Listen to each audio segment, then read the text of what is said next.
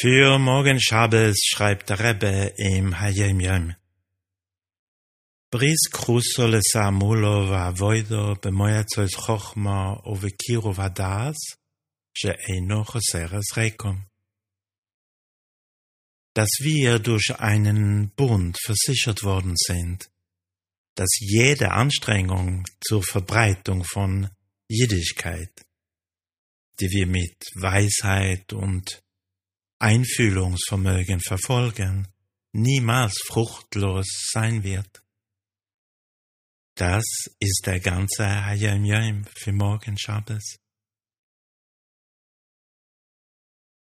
Yom Kippur ist vorbei. 26 entscheidende Stunden, in denen wir uns mit uns und unserer Beziehung zum Ebersten, zu Gott, beschäftigt waren.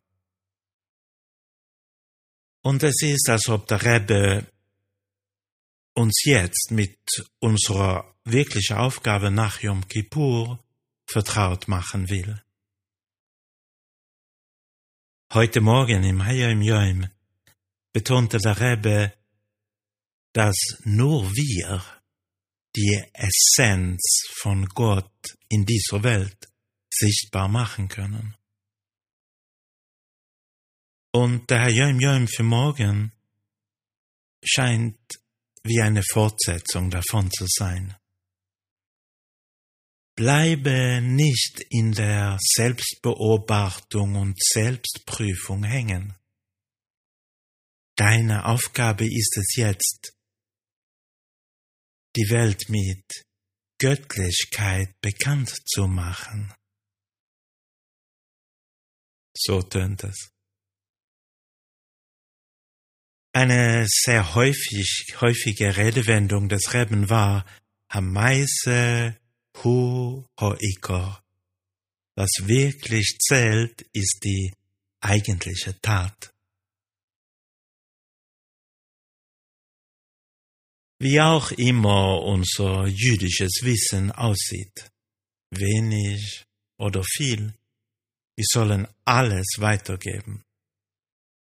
Was nicht zählt, ist mehr davon zu sammeln und es dann nur für sich zu behalten. Der Tagesbefehl lautet, gib weiter. Allerdings, äh, sagt der Herr Jönjön, ist es entscheidend, wie wir vorgehen. Das Wissen über eine göttliche Welt können wir nicht einfach verbreiten, indem wir es von den Dächern laut ausrufen. Es sei denn, dass wir eingesperrt werden wollen. Wie sollen wir es denn tun? Bemoyazois Chochmo heißt, wir müssen gut überlegt vorgehen. Wir müssen die Bekanntschaft mit Göttlichkeit auf die bestmögliche Weise möglich machen. Ovekirov Hadas heißt, dass wir, dass wir die Person erst besser kennenlernen müssen, uns in sie einfühlen, um so die richtigen Worte zu finden. Sprich weise, damit deine Worte aufgenommen werden. So geht es weiter nach Yom Kippur. Hamaise Hu Hoikor. Was wirklich zählt, ist die Tat.